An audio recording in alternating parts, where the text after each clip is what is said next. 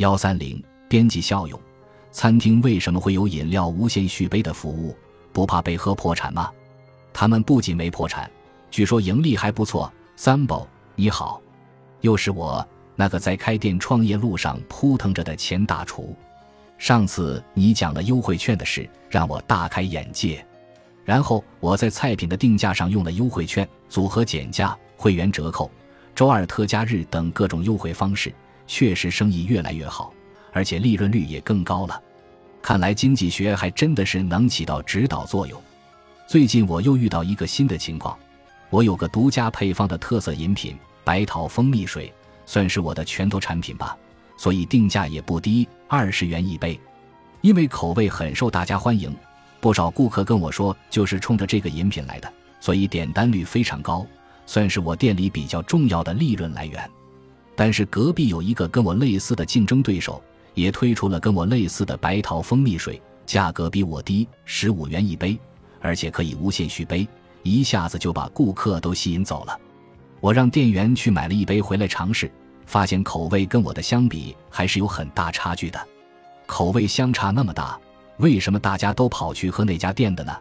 仅仅因为是便宜了五块钱吗？为此，我也采取了会员专享的降价措施，只要在微信上注册一下会员。就可以按照十三元的价格购买，看起来虽然有了些效果，但并不明显。越来越多的人去了隔壁的店，我也想采取无限续杯的方式，但是有个顾虑：我这个饮品受欢迎程度非常高，一旦可以无限续杯，是不是意味着收了一杯的钱就要无限供应下去？不是会赔得一塌糊涂吗？我是该等隔壁店因为无限续杯而破产？还是要跟着他一起搞无限续杯呢？很高兴你把价格歧视用到了定价策略里，产生了那么好的效益。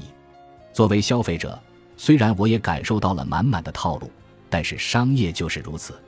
尽管套路很多，我还是愿意为你美味的餐点买单。无限续杯起源于美国，有很多快餐店，包括麦当劳、汉堡王之类的餐厅，都提供一种特殊的服务。饮料无限续杯，后来逐步发展到全球，在中国也有很多餐厅提供无限续杯。无限续杯意味着想喝多少喝多少，只用花一杯的价格就可以无限喝，喝到饱，喝到放松回来接着喝。每次拿到杯子豪情满满去装杯的我们，会不会有些疑惑？老板是怎么想的呢？不怕被喝破产吗？对商家来说。在这个产品上的收入有限，可能产生的成本却是无底洞。这么看起来，无限续杯是个很违反商业逻辑的套路。